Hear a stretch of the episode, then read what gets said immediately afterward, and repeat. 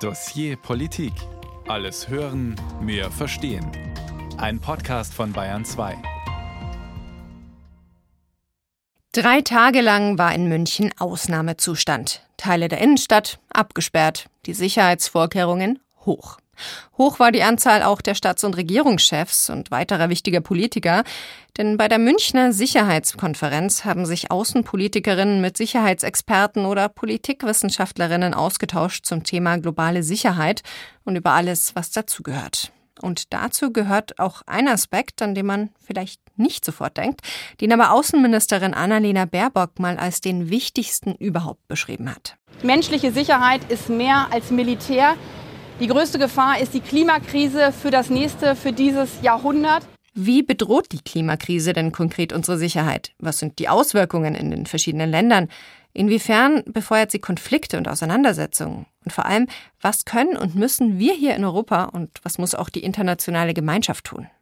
Darüber sprechen wir heute hier im Dossier Politik. Ich bin Lisa Weiß und zugeschaltet aus Neu-Delhi ist Kira Finke. Sie ist die Leiterin des Zentrums für Klima- und Außenpolitik der Deutschen Gesellschaft für Auswärtige Politik, kurz DGAP, berät auch die Bundesregierung.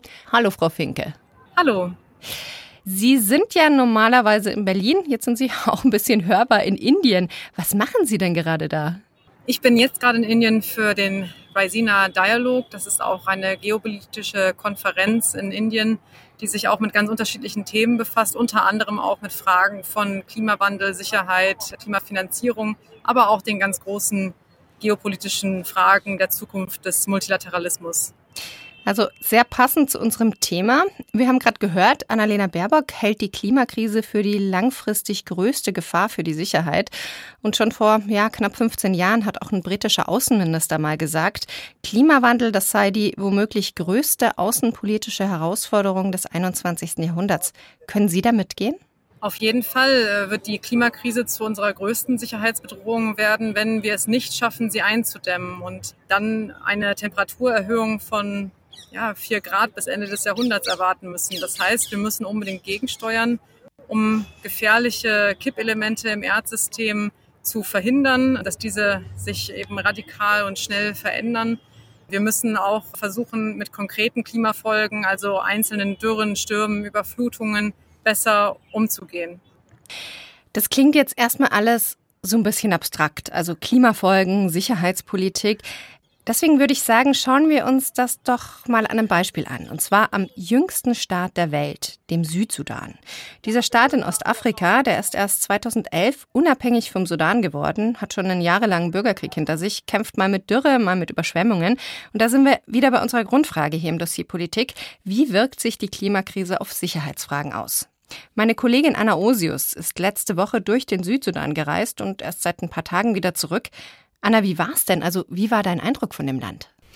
Na, ich muss zugeben, ich war erstmal wirklich erschlagen von der Armut, der Not, die wirklich an jeder Ecke sichtbar ist und die einem entgegenschlägt. Der Krieg im Nachbarland Sudan verschärft die Situation natürlich noch einmal. Also wirklich vielen Menschen fehlt es an den elementarsten Dingen. Wir reden über sauberes Trinkwasser, wir reden über ausreichend Zugang zu Nahrung, über medizinische Versorgung und das alles ja in einem Land, das eigentlich so reich sein könnte. Es gibt Bodenschätze, es gibt ein fruchtbares Land, der weiße Nil fließt wunderschön durch den Südsudan, aber stattdessen ist eben dieses Land geprägt von Jahrzehnten des Krieges und eben jetzt kommt der Klimawandel noch obendrauf. Und gleichzeitig, und das ist einfach diese sehr spannende Mischung dort, war ich völlig begeistert von den vielen jungen, auch teilweise sehr gut ausgebildeten Südsudanesinnen und Sudanesen, die wirklich gesagt haben, wir wollen dieses Land aufbauen. Wir schaffen das trotz Krieg und auch trotz Klimawandel. Wie ist denn der Klimawandel im Südsudan spürbar? Was hast du denn da vor Ort mitbekommen? Also der Klimawandel ist im Südsudan auf jeden Fall sehr deutlich spürbar. Das sagen Umweltexpertinnen und Experten, das sagen die Menschen vor Ort. Das habe ich auch selber gemerkt. Es macht sich eben vor allem in heftigen Wetterveränderungen bemerkbar. Also wir müssen uns vorstellen, Südsudan liegt ja in Ostafrika, hat eigentlich ein tropisches Klima. Das heißt, es gibt ein paar Monate Regenzeit im Jahr, wo es wirklich kräftig regnet und dann eben ein paar Monate Trockenzeit. Die Luftfeuchtigkeit ist sehr, sehr hoch bei konstant warmen Temperaturen. Aber dieses Gleichgewicht, das scheint eben seit einigen wirklich durcheinander geraten zu sein. Und das haben mir die Menschen im Südsudan auch bestätigt. Das Wetter wird immer extremer. Das heißt, die Regenfälle sind sehr viel heftiger und finden auch außerhalb der Regenzeit statt. Also auch als ich jetzt da war, eigentlich noch nicht Regenzeit, hat es kräftig geschüttet. Und ähm, das große Problem ist, dass es durch diese Regenfälle eben zu heftigen Überschwemmungen kommt. Und in der Trockenzeit wird es dann teilweise so brütend heiß, dass es wirklich zu heftigen Dürren kommt. Das schaffen dann die Pflanzen und die Tiere im Südsudan auch nicht mehr. Und was sind da ganz konkret die Folgen für die Menschen?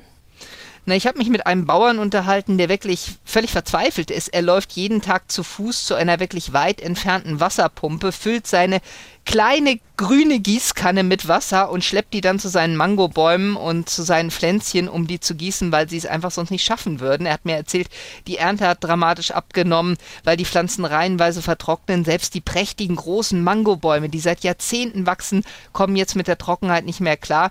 Und wenn es dann wieder regnet, dann regnet es eben so heftig, dass alles so überschwemmt wird, dass alles weggewaschen wird. Das heißt, auch die fruchtbare Erde wird weggewaschen und damit verschwinden die Möglichkeiten für die Bauern, Ackerbau zu betreiben. Also wir erleben im Südsudan jetzt schon wirklich Zehntausende Menschen, die innerhalb des Landes auf der Flucht sind, Binnenvertriebene. Das liegt natürlich einerseits immer noch an der immer wieder aufbrechenden Gewalt nach Jahren des Bürgerkriegs. Es liegt aber eben auch am Klimawandel, muss man sagen, am Hunger, an den mangelnden Möglichkeiten, überhaupt zu Hause noch überleben zu können. Bleiben wir mal eben bei diesen ja, Unruhen. Wir haben es ja schon kurz angesprochen. Es gab nach der Unabhängigkeit im Südsudan erstmal einen jahrelangen Bürgerkrieg. Es ist dann nie so richtig ruhig geworden. Aber welche Rolle spielen da jetzt ganz konkret die Folgen der Klimakrise? Also inwieweit führt wirklich die Klimakrise zu neuen Konflikten? Kann man das so an irgendwas festmachen? Also da haben mir mehrere Expertinnen und Experten vor Ort gesagt, dass sich durch die Klimakrise die Konflikte weiter verschärfen. Das wird sehr deutlich vor Ort gesagt, weil der Südsudan ist ja eine Gesellschaft, in der Stammeszugehörigkeit nach wie vor eine große Rolle spielt und es kommt eben immer wieder auch zu Konflikten der Stämme untereinander. Und wenn die Weideflächen für Rinder beispielsweise abnehmen und Kühe, muss man wissen, ist im Südsudan wirklich sowas wie der wichtigste, wertvollste Besitz, den ein Mensch haben kann, dann verschärfen sich diese Konflikte um Land und auch Konflikte zwischen den einzelnen Familien. Also man muss sagen, der Klimawandel ist sicherlich nicht an allem schuld, was in Südsudan an Gewalt herrscht, aber er verschärft die Situation noch deutlich. Und was man auch sehr eindrucksvoll sieht, dass sich gerade für Verwundbare in der Gesellschaft, beispielsweise für Frauen, die Lage deutlich verschärft. Also wir erleben im Südsudan immer noch viele Fälle von Zwangsheirat, auch von Kinderehen, Mädchen, die sehr früh verheiratet werden, weil der Vater eben bei der Hochzeit immer von der Familie des Bräutigams Kühe erhält und man damit den Wohlstand steigern kann. Und man hat mir erklärt, je schwieriger eben die wirtschaftlichen Bedingungen werden, durch abnehmende Ernten, durch einen zunehmenden wirtschaftlichen Druck auf die Familien, desto eher trifft es eben die Schutzlosen in der Gesellschaft. Das heißt, desto schneller werden dann junge Mädchen schon mit 14, 15 an irgendwelche alten Männer verheiratet. Das ist dann so eine Art Spirale, die sich immer weiter dreht. Also ich höre raus, da verschärfen sich dann auch die Ungleichheiten im Südsudan, oder? Unter der Bevölkerung.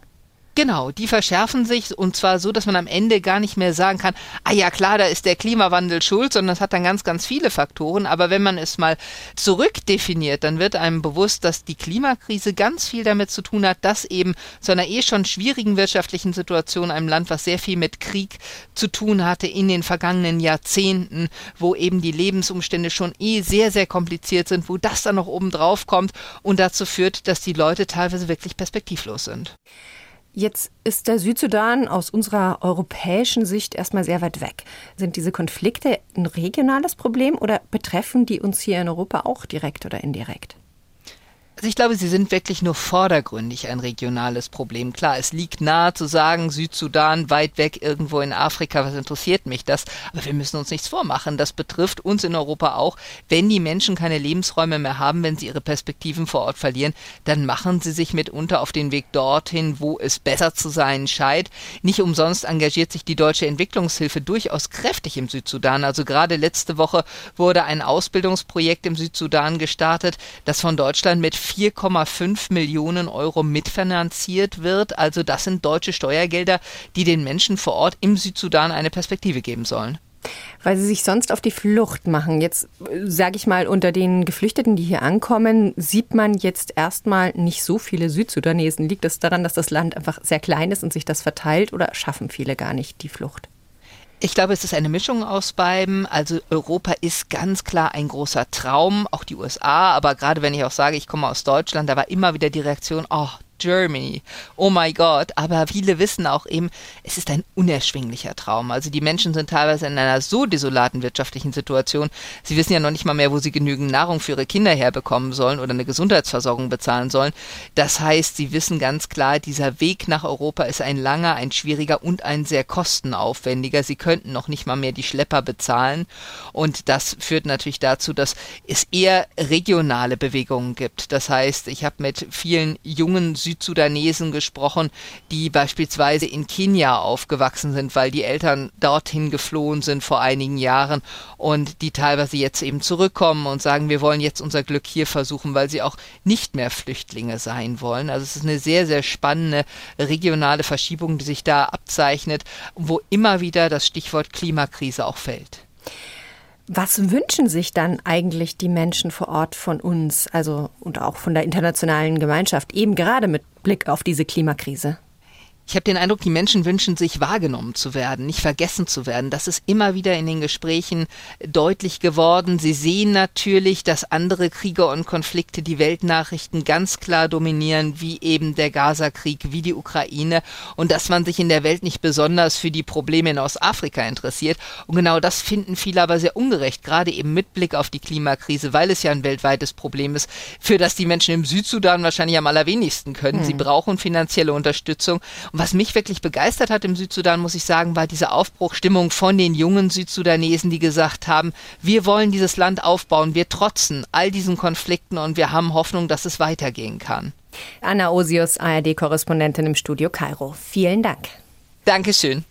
Kira Finke, Sie sind Leiterin des Zentrums für Klima- und Außenpolitik und heute zugeschaltet aus Indien von einer Konferenz hier im Dossier Politik. Wir haben jetzt ja gerade einige Beispiele gehört, welche Folgen die Klimakrise für die Sicherheit im Südsudan hat. Konnten Sie das jetzt sozusagen ja auf eine Checkliste abhaken? Ah ja, genau, das sind die sicherheitspolitischen Risiken der Klimakrise so wie aus dem Lehrbuch. Oder waren das jetzt ein Sonderfall im Südsudan? Nein, das ist natürlich eine Dynamik, die sich auch in anderen Ländern so abspielt. Wir sehen, dass der Klimawandel und insbesondere eben die Extremwetterereignisse ein Bedrohungsmultiplikator sind und sich dieser eben einerseits auf die Lebensgrundlagen auswirkt und andererseits eben auch auf die Identität von Menschen. Also diese Lebensgrundlagen sind ja nicht nur ökonomische Lebensgrundlagen, sondern oft auch verbunden mit Kultur, mit Traditionen.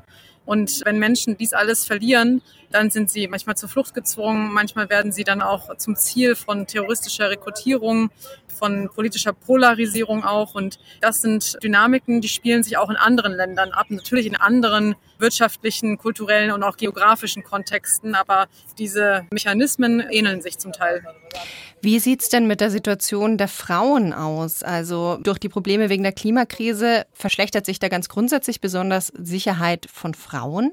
Ja, wir haben genau zu diesem Thema tatsächlich mit der Deutschen Gesellschaft für Auswärtige Politik einen runden Tisch auch gemacht am Rande der Münchner Sicherheitskonferenz zu genau dieser Frage Frauen, Klimawandel, Sicherheit. Und ja, Frauen sind besonderen Risiken ausgesetzt, etwa durch den Fakt, dass wenn sie vertrieben werden, sie öfters sexualisierte Gewalt ausgesetzt sind, wenn ihre Männer beispielsweise auch migrieren, um neue Lebensgrundlagen in urbanen Zentren zu finden und sie zurückbleiben, dann bedeutet das für Frauen, dass oft alles auf ihnen lastet, also sowohl die Kinder zu versorgen als auch die landwirtschaftlichen äh, Arbeiten zu tätigen. Und das kann eben eine Familie auch extrem belasten. Aber ganz wichtig ist, Frauen sind auch Akteure in diesem Spannungsfeld zwischen Klimawandel, Sicherheit, Entwicklung, Sie können Mediatoren sein, um Konflikte zu lösen. Sie nehmen da sehr wichtige Stellung in der Gesellschaft ein und das einerseits eben die Frauen als Opfer des Klimawandels, aber auch die Frauen als Akteure, die versuchen, diese Krisen zu überwinden. Was Anna Osius ja auch angesprochen hat, das Thema Migration. Aus dem Südsudan kommen ja offenbar momentan jetzt nicht so wirklich viele Asylsuchende nach Deutschland.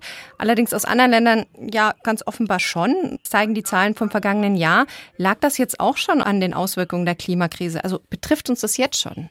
Das ist schwierig genauso zurückzuverfolgen, wie Sie es gerade gesagt haben. Es ist so, dass wir im Jahr 2022 sehr, sehr große Anzahl von Vertriebenen beispielsweise hatten aufgrund von Extremwetterereignissen. Nicht alle dieser Extremwetterereignisse sind auf den Klimawandel zurückzuführen, aber wir wissen, es finden mehr dieser Ereignisse statt und sie werden intensiver und es leben mehr Menschen in diesen Gebieten, die davon betroffen sind. Und das ist erstmal eine Binnenmigration. Menschen migrieren innerhalb ihrer eigenen Länder. Sie möchten eigentlich gar nicht so weit wegziehen. Sie hoffen, dass nach der Naturkatastrophe sie wieder zurückkehren können. Und sie haben oft auch nicht die finanziellen Mittel, um weiter zu migrieren oder auch entsprechende Reisedokumente etc. Das heißt, die meiste Migration findet erstmal innerhalb von Ländern statt. Sagt Kira Finke hier im Dossier Politik. Wir haben jetzt ganz viel über die Folgen der Klimakrise für die Sicherheit gesprochen. Aber ist da der Klimawandel wirklich das Entscheidende für die Sicherheitslage? Also mehr Migration, Staaten, die auseinanderbrechen, ethnische Konflikte, da spielen ja immer ganz viele Faktoren mit rein. Kann man da wirklich irgendwie belegen, dass die Klimakrise eine entscheidende Rolle spielt?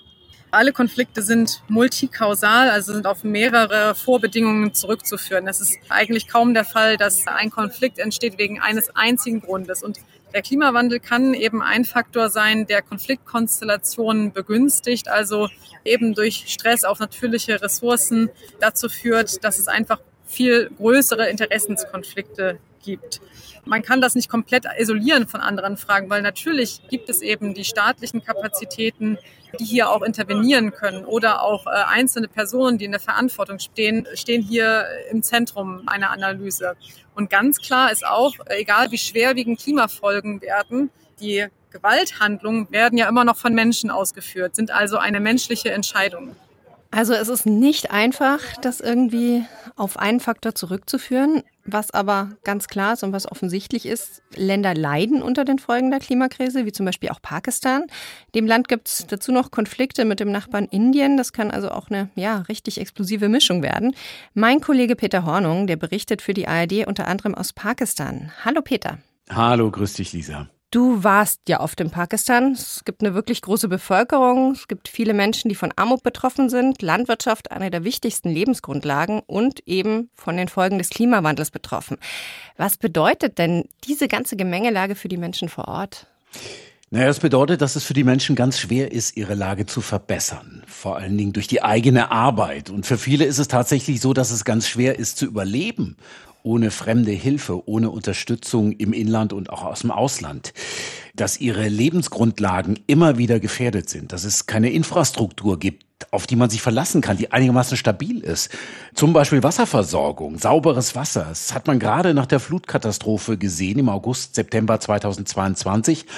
Ich war da selber dort. Diese Fluten haben ganz viel Infrastruktur zerstört. Und das größte Problem ist nach solchen Katastrophen nicht Erste Hilfe zu bekommen, Katastrophenhilfe, auch nicht beim Wasser, da wird dann irgendwie Wasser herangekarrt. Das größte Problem ist, wie geht's danach weiter und wie kann man dann wieder eine stabile Wasserversorgung herstellen? Und das ist nur eines der großen Probleme, die die Menschen dort haben.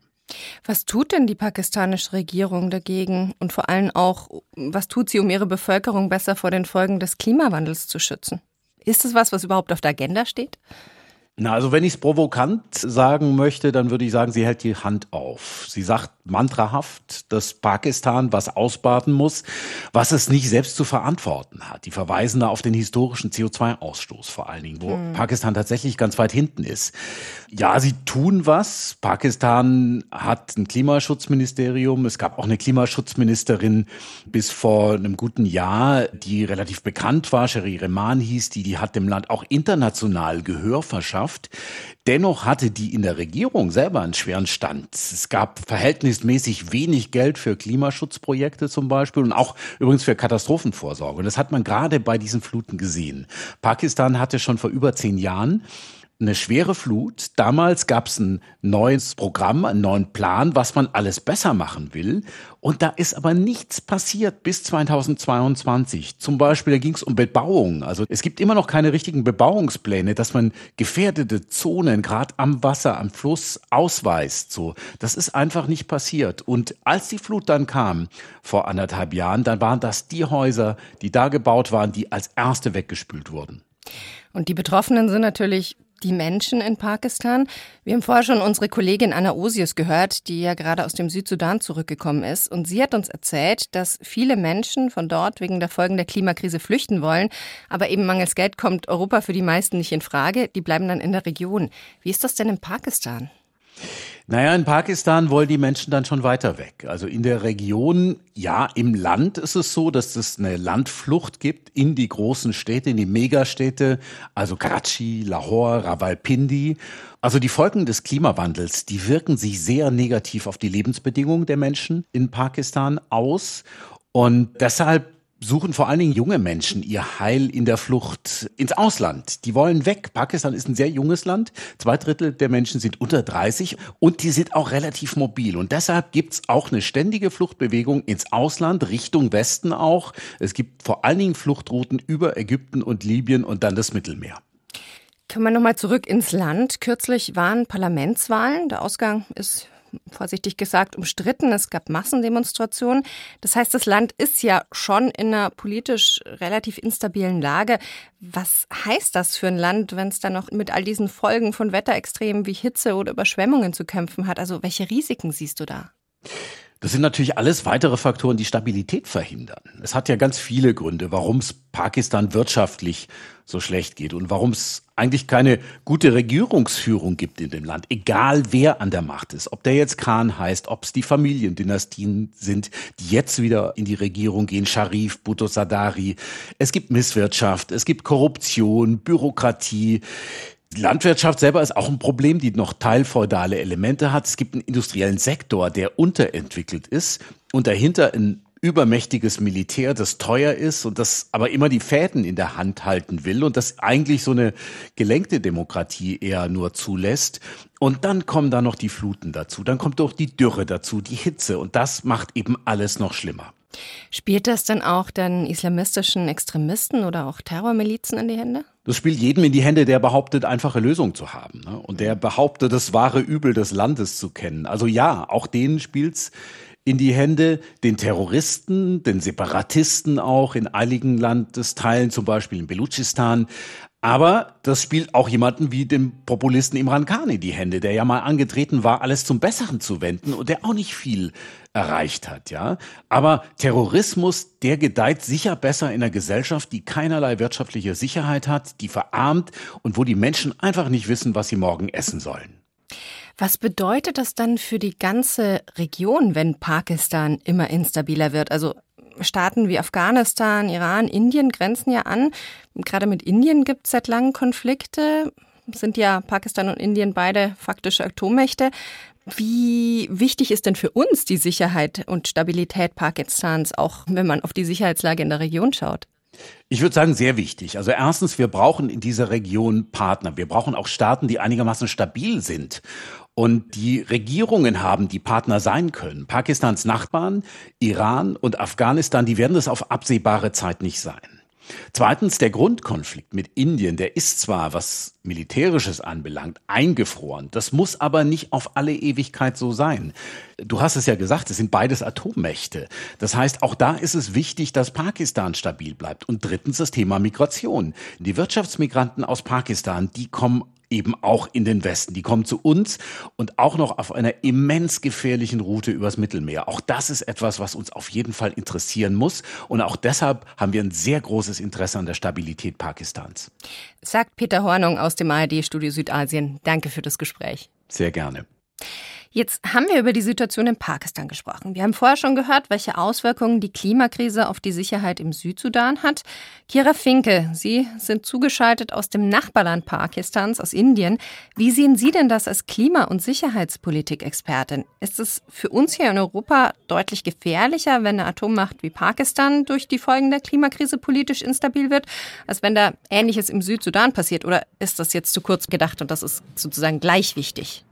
Also erstmal ist es natürlich ein höheres Risiko, wenn ein Land, das eine Atommacht ist, äh, destabilisiert wird als ein anderes Land. Das ist immer ein höheres Risiko, weil eben das Eskalationspotenzial sehr, sehr hoch dann ist und sich ein solcher Konflikt dann auch regional und möglicherweise auch global ausweiten kann. Das ist aber erstmal ganz abstrakt gesagt. Ganz konkret kann natürlich auch, wenn es um jetzt klimabedingte Verschlechterungen der Umwelt gehen, auch eine Kooperation ausgelöst werden. Und es gibt ja auch hier gerade in der Region Beispiele wie etwa der Indus River Treaty, also der Vertrag über die Verwaltung des Indusflusses, der zwischen Indien und Pakistan äh, geschlossen ist, der zeigt, dass auch Kooperation zur Verwaltung von gemeinsamen Ökosystemen möglich ist und damit auch eine Annäherung stattfinden kann.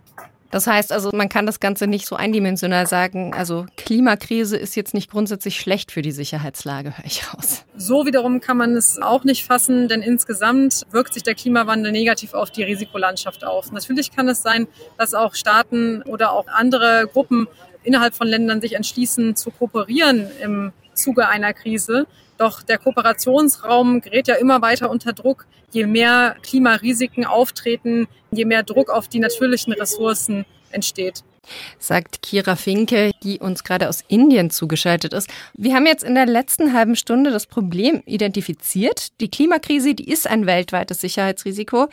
Jetzt geht es noch darum, wie können wir dieses Problem irgendwie besser in den Griff bekommen. Also eigentlich liegt es ja erstmal irgendwie auf der Hand, man müsste die Klimakrise bekämpfen, aber das ist ja nicht so einfach.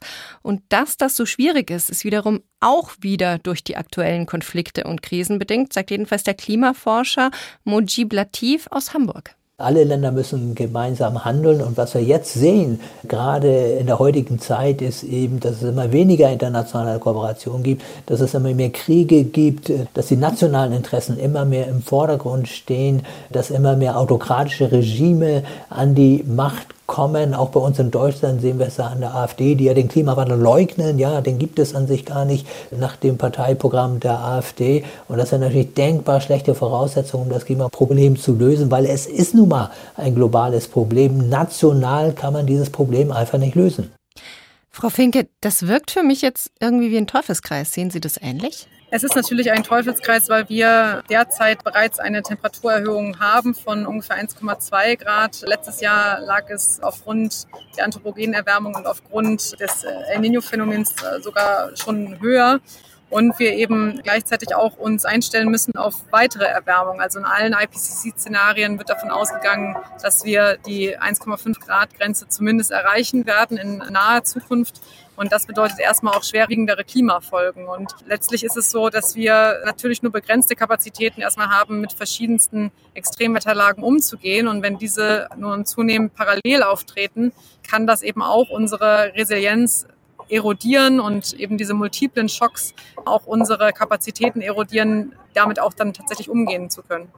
Das heißt, eigentlich ist dieses Thema Klima mittlerweile so wichtig, dass es in jedem Bereich mitgedacht werden müsste.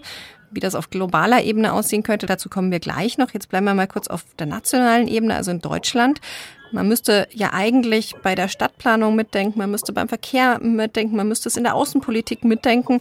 Wie sieht's denn da in Deutschland aus? Wird das Thema Klima genug in den einzelnen Ministerien mitgedacht? Wir wissen ja von dem Expertenrat, der sich damit beschäftigt, ob wir unsere Emissionsminderungsziele erreichen können, dass momentan nicht genügend äh, getan wird, um unsere Verpflichtungen, die ja auch durch das äh, Verfassungsgericht nochmal bestätigt worden sind, um diese Verpflichtungen quasi zu erreichen. Da sind zwei Sektoren, die besonders hinterher hinken. Das ist einerseits der Bausektor und andererseits der Verkehrssektor.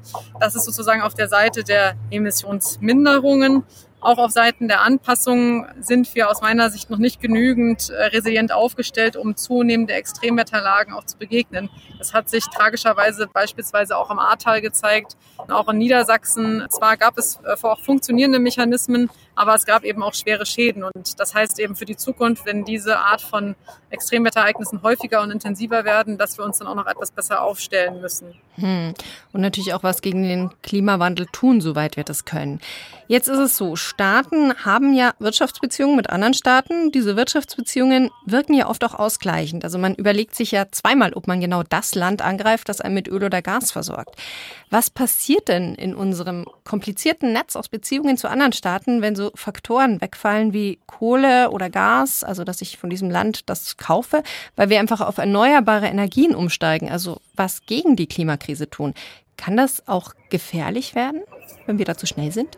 Wir sind ja atemberaubend langsam, wenn man überlegt, dass wir seit drei Dekaden darüber verhandeln, wie wir unsere Emissionen senken und diese Emissionen erstmal weiter steigen.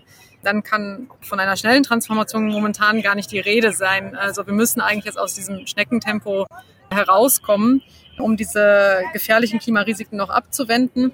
Und da muss man eben auch eine Risikoabwägung treffen. Natürlich ist es so, dass bestimmte Machtstrukturen und auch Dependenzen abgeschwächt werden. Etwa unsere Abhängigkeit von fossilen Energien wird sich äh, abschwächen in Zukunft durch eben den Aufbau erneuerbarer Energien. Und hier sollten wir eben auch auf Partnerländer setzen, beispielsweise mehr Offshore-Wind erzeugen im europäischen Rahmen, um uns auch unabhängig zu machen von autokratischen Staaten. Aber natürlich, das sind äh, geoökonomische Fragen, die in Zukunft an Bedeutung gewinnen werden.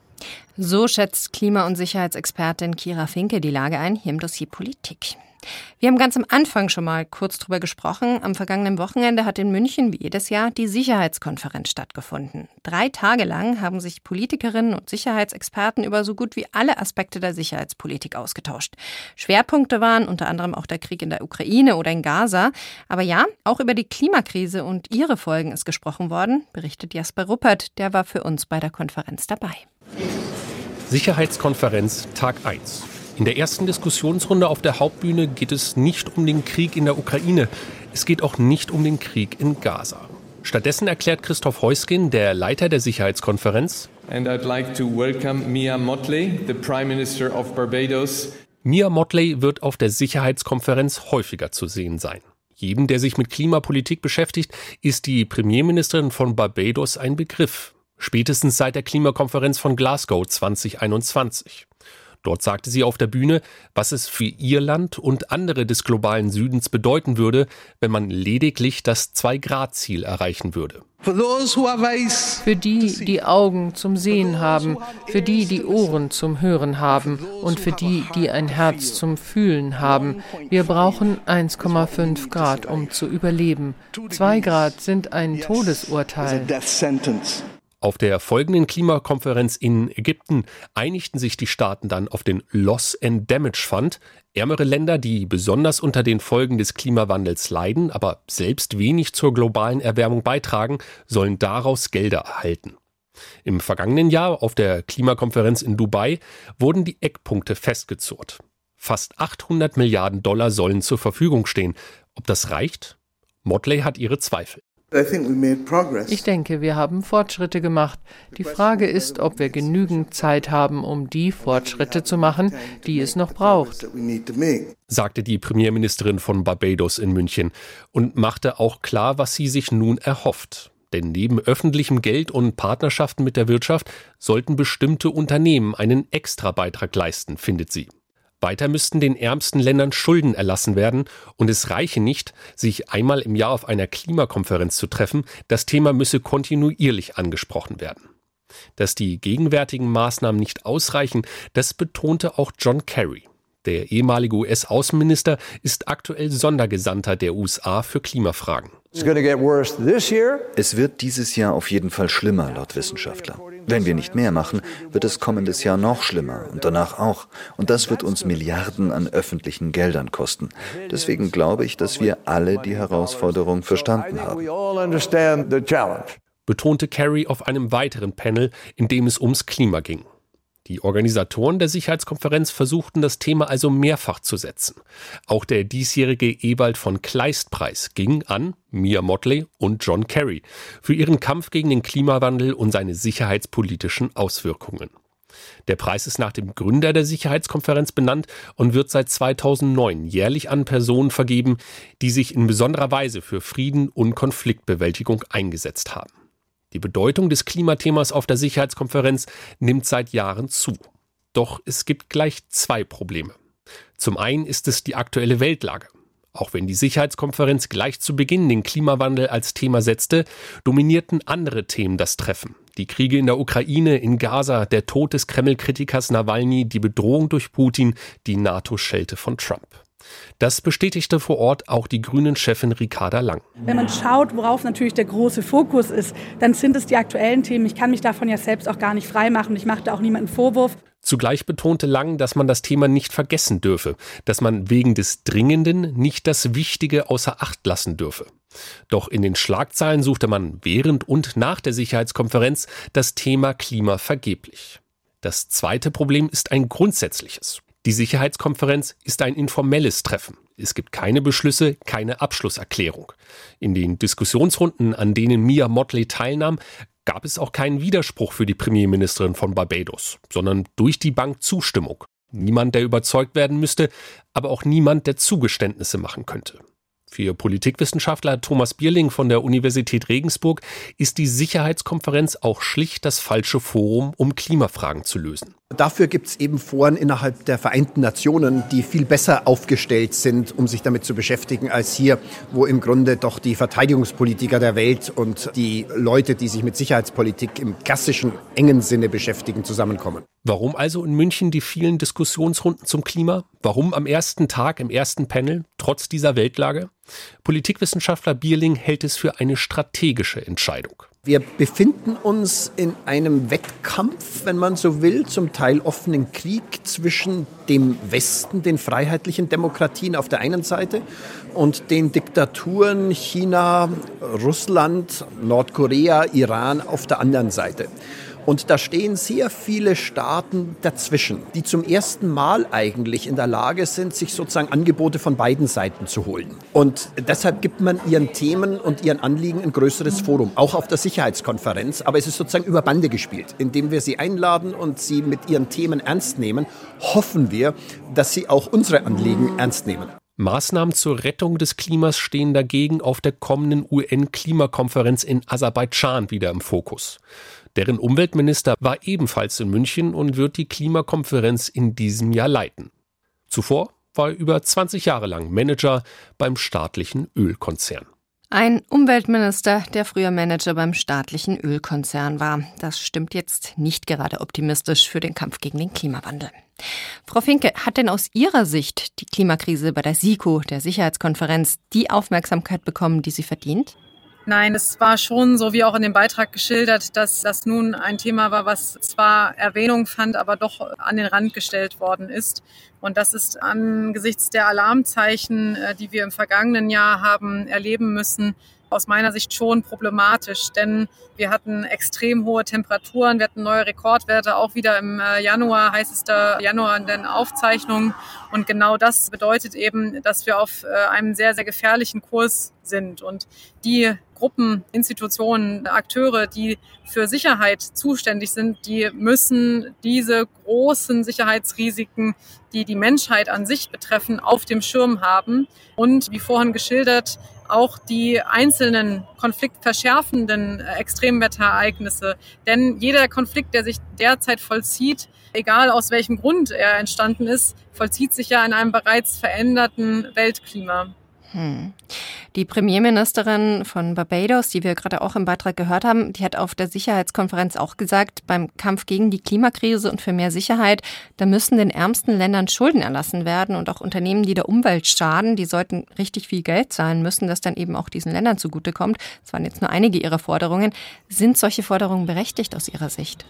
Also es ist eben ein großes Problem, dass die Kapitalkosten für eben die Finanzierung von erneuerbaren Energien, äh, von dieser großen Transformation gerade für Staaten, die verschuldet sind, auch besonders hoch sind und dass das eben auch eine Dynamik auslöst, eine Schuldenspirale einsetzt, auch weil eben Extremwetterereignisse dann diese Länder wiederum auch treffen. Ja, das heißt, das ist schon ein wichtiger Punkt. Allerdings, wenn man Schulden erlässt oder zum Beispiel Ländern ermöglicht, statt die Schulden abzubezahlen, beispielsweise in Anpassungen oder in Emissionsminderungsmaßnahmen zu investieren, muss das auch aus meiner Sicht auch dann nachgewiesen werden und weiterverfolgt werden, dass eben diese Zahlungen auch in diese Richtung gelenkt werden. Hm. Was wir auch gerade gehört haben, dass bei der SIKO vor allem um den Austausch geht. Da werden also keine Entscheidungen getroffen, jedenfalls keine offiziellen.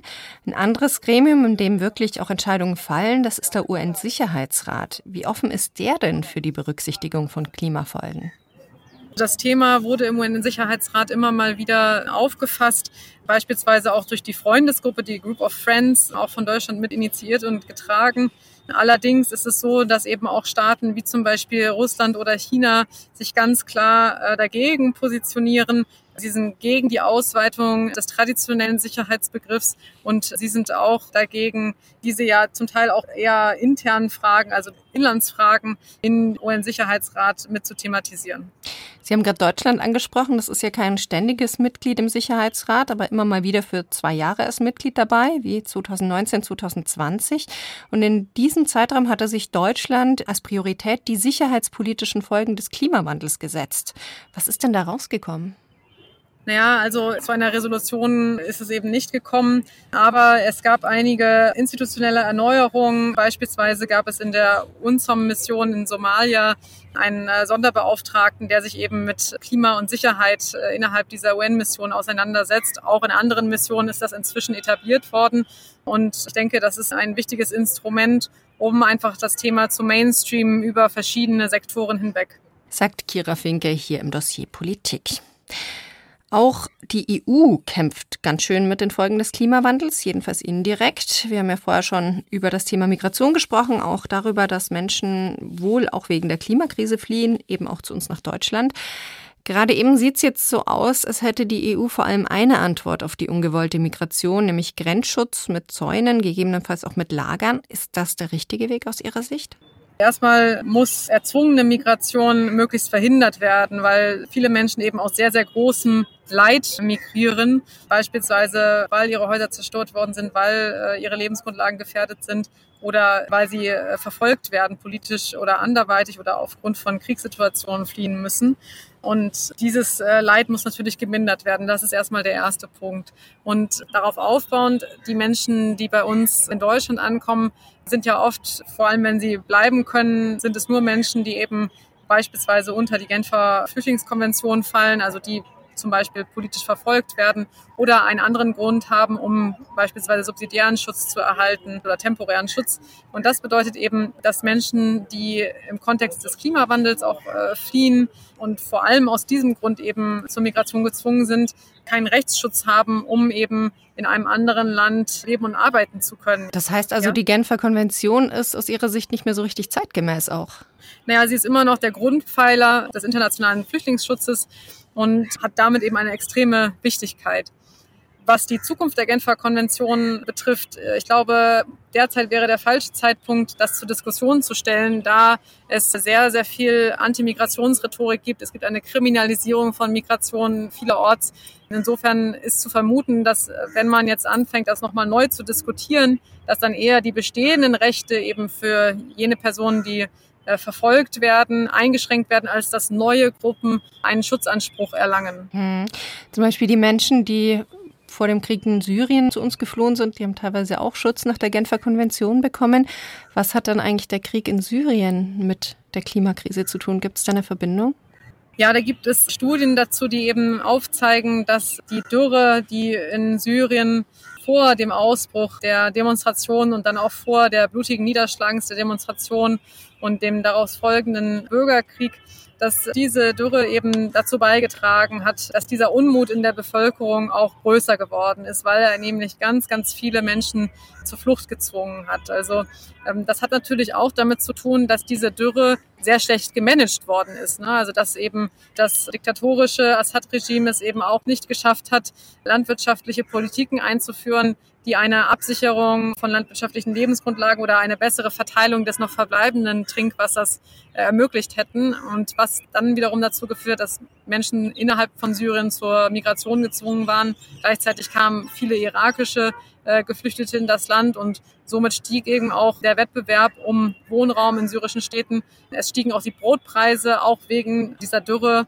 Und das war eben einer der vielen Faktoren, der dann eben dazu geführt hat, dass Menschen demonstriert sind. Es gab eben bereits schon sehr große Ungleichheiten und diese Demonstrationen wurden dann blutig niedergeschlagen. Also auch in diesem Fall sieht man eben, die Gewalthandlung ist immer dann auch eine Entscheidung von einem Regime oder von bestimmten Akteuren. Hm, also auch da gibt es natürlich nicht nur einen Grund, aber was auch klar ist, am besten wäre es, die Menschen müssten überhaupt nicht fliehen.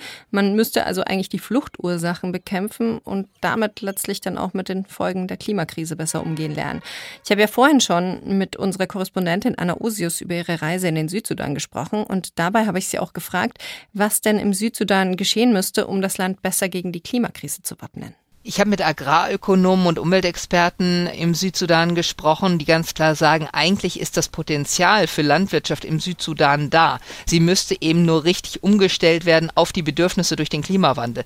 Das heißt, man müsste beispielsweise an Bewässerungsmethoden arbeiten. Der weiße Nil fließt ja durch den Südsudan. Das heißt, es ist eigentlich genügend Wasser da. Mit einem guten Kanalsystem könnte man eine schlimme Dürre auch wirklich überbrücken. Man bräuchte dann natürlich aber auch entsprechend präpariertes Saatgut, das einfach diesem Extremwetter standhält. Mit der richtigen Infrastruktur könnte man auch den Überflutungen begegnen. Beispielsweise im Norden des Südsudan gibt es sehr viele Ölquellen und da gibt es das Problem, dass das Wasser verschmutzt wird, weil eben diese Tankbereiche, wo das Öl gelagert wird, äh, bei Überschwemmungen überfließen und das Öl ins Grundwasser gerät. Und bei solchen Dingen ist ganz klar die internationale Gemeinschaft gefragt, glaube ich. Und das ist die Diskussion, die wir ja seit Jahren bei den Weltklimakonferenz führen und hören. Die Debatte um klimabedingte Schäden und Verluste, um Adaptation, also die Anpassung an den Klimawandel. Das ist das Geld, was Länder wie der Südsudan dringend bräuchte, wenn die reichen Länder denn bereit wären, es zu zahlen. Und Anna, ganz ehrlich, glaubst du denn, es gibt eine realistische Chance, dass das jetzt irgendwann in absehbarer Zukunft passiert?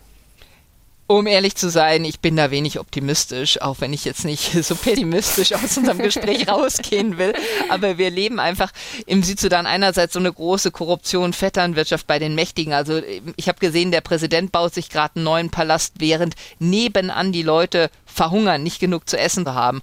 Und da ist es schon sehr fraglich, ob das Land wieder auf die Beine kommt, auch angesichts des Kriegs im Sudan, der natürlich sich auf den Südsudan auch auswirkt.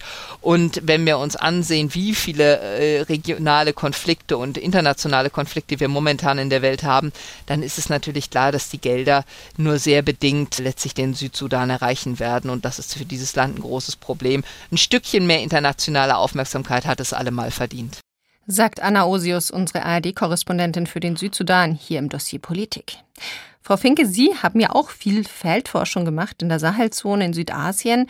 Wie sinnvoll sind denn punktuelle Hilfsprojekte in einzelnen Regionen, in Staaten? Also ist das ein Tropfen auf dem heißen Stein oder kann das wirklich auch was bewirken? Beides ist richtig. Es ist oft ein Tropfen auf den heißen Stein, aber gleichzeitig bewirkt es natürlich für die Menschen, die jetzt in diesen Projekten involviert sind, kann es wirklich auch äh, Lebensveränderungen hervorrufen oder auch das Leben erleichtern für einige Jahre und manchmal eben auch nachhaltig Lebensgrundlagen sichern. Ich selbst habe einige Wiederaufforstungsprojekte besucht, beispielsweise in Äthiopien, äh, wo man mit der Pharma-Managed Natural Regeneration Methode aus dem bestehenden Wurzelwerk wieder Bäume entstehen lässt. Und das hat eben dazu geführt, dass Wasser zurückgekehrt ist, dass die Erträge sich erhöht haben, dass Menschen einfach längerfristig dort bleiben konnten, wo diese Projekte durchgeführt worden sind. Und das hat den Lebensdurchschnitt einfach für die Menschen deutlich angehoben. Okay, was ich jetzt in der letzten Stunde so ein bisschen rausgehört habe, dass eigentlich es wichtig wäre, vor die Krise zu kommen. Also, dass man sozusagen sieht, da entsteht gerade auch eine akute Krise wegen der Klimafolgen und man musste die irgendwie vorab schon entschärfen. Wie könnte man denn das schaffen, Frau Finke? Einerseits ist es eben zwingend notwendig, dass wir Emissionen mindern, also dass wir die Temperaturen auf weit unter zwei Grad begrenzen und dann andererseits eben auch präventiv aktiv werden. Es gibt zum Beispiel Forecast-Based Financing, also basierend auf Vorhersagen, zum Beispiel auch Ernteertragsvorhersagen. Wenn man weiß, bestimmte Getreidesorten werden in der nächsten Saison deutlich absenken durch bestimmte Wetterbedingungen, dann kann man eben vielleicht schon anfangen, Güter einzulagern, Nahrungsmittel einzulagern oder auch bereits Hilfsprojekte aufzusetzen, also humanitäre Hilfe, um eben eine Krise zu verhindern. Denn wenn die Krise erstmal da ist, dann zu agieren, dann ist es oft schon zu spät, um eben auch entsprechend genügend Versorgungsketten herzustellen, um wirklich auch gerade diejenigen zu erreichen, die oft eben auch von ihren eigenen Staaten marginalisiert werden. Sagt Kira Finke vom Zentrum für Klima- und Außenpolitik der DGAP, gerade ist in Indien. Frau Finke, wir haben jetzt fast eine Stunde darüber gesprochen, wie entscheidend die Klimakrise für unsere Sicherheitspolitik ist, wie gefährlich das sein kann und wie schwer es ist, Lösungen zu finden. Aber trotzdem hat man diese Verbindung zwischen Klima- und Sicherheitspolitik, jedenfalls bei uns in Deutschland, in Europa vielleicht auch, erstmal gar nicht so auf den Schirm als normaler Mensch. Warum wird denn dieses Thema so ausgeblendet immer noch von vielen? Also ich glaube, dass ähm, es notwendig ist, dass wir das Thema tatsächlich stärker auf die Tagesordnung setzen. Warum es bisher noch nicht so extrem passiert ist, liegt natürlich auch an der Komplexität der Zusammenhänge. Natürlich stehen oft eben die Gewalthandlungen im Vordergrund. Die dahinterliegenden Gründe für die Entstehung eines Konflikts äh, sind eben oft nicht auf den ersten Blick erkennbar. Hm. Ja, das haben wir jetzt ja auch gemerkt irgendwie in der letzten Stunde, dass man nicht alles nur ganz eindimensional erklären kann. Aber glauben Sie, dass in naher Zukunft dieses Thema mehr Sichtbarkeit bekommt, also mehr Gewicht auch? Es wird zwangsweise mehr Sichtbarkeit bekommen, wenn wir schwerwiegendere Klimafolgen erleben müssen. Das ist natürlich etwas, was sich keiner wünscht, aber wo momentan alle Projektionen hingehen, dass wir erstmal noch eine weitere Erwärmung erwarten müssen, einfach auch, weil wir bei den Emissionsminderungen nicht hinterherkommen. Und das wird dann eben auch bedeuten, dass wir uns mehr damit auseinandersetzen müssen, wie man klimabedingte Sekundärkrisen dann auch versucht einzudämmen. Hm. Aber wie sehr drängt jetzt wirklich die Zeit, um noch was zu tun? Jetzt vielleicht noch zu, zum Abschluss gefragt. Es ist so, dass wir jetzt schon Klimafolgen haben, die wir nicht mehr verhindern können. Ja, also das haben wir ganz deutlich 2023 mit verschiedensten Waldbränden, äh, auch in industrialisierten Staaten gesehen, die verheerende Auswirkungen gehabt haben, beispielsweise in Griechenland, beispielsweise auf Maui in den Vereinigten Staaten. Wir haben die Überschwemmungen in Niedersachsen gesehen. Das heißt, die Krise ist schon da. Aber wir können noch die schlimmsten Risiken verhindern. Also einen ganz hohen Meeresspiegelanstieg können wir noch verhindern. Wir können noch verhindern, dass eben bestimmte Kippelemente im Erdsystem anfangen zu kippen. Also beispielsweise auch das Zirkulationssystem, von dem der Golfstrom Teil ist, oder auch der indische Sommermonsun oder auch der Amazonas-Regenwald. Das sind alles große Systeme, die wir so erhalten müssen, wie sie sind und die wir nicht weiteren Risiken aussetzen dürfen. Das ist sozusagen die planetare Sicht. Und dann eben die Frage der konkreten Klimafolgen, also einzelne Stürme oder Dürren, wo wir auch einfach besser werden müssen, um damit umzugehen und insofern auch multitaskingfähig, als dass wir sowohl die Klimakrise bewältigen als auch andere geopolitische Krisen bewältigen. Einschätzungen von Kira Finke waren das. Sie ist die Leiterin des Zentrums für Klima- und Außenpolitik der Deutschen Gesellschaft für Auswärtige Politik und war uns heute zugeschaltet aus Neu-Delhi in Indien. Vielen, vielen Dank für das Gespräch. Vielen Dank. Das war das Dossier Politik. Ich bin Lisa Weiß. Abonniert uns gerne oder hört mal in unsere anderen Folgen rein. Auch da gibt's viele spannende politische Themen.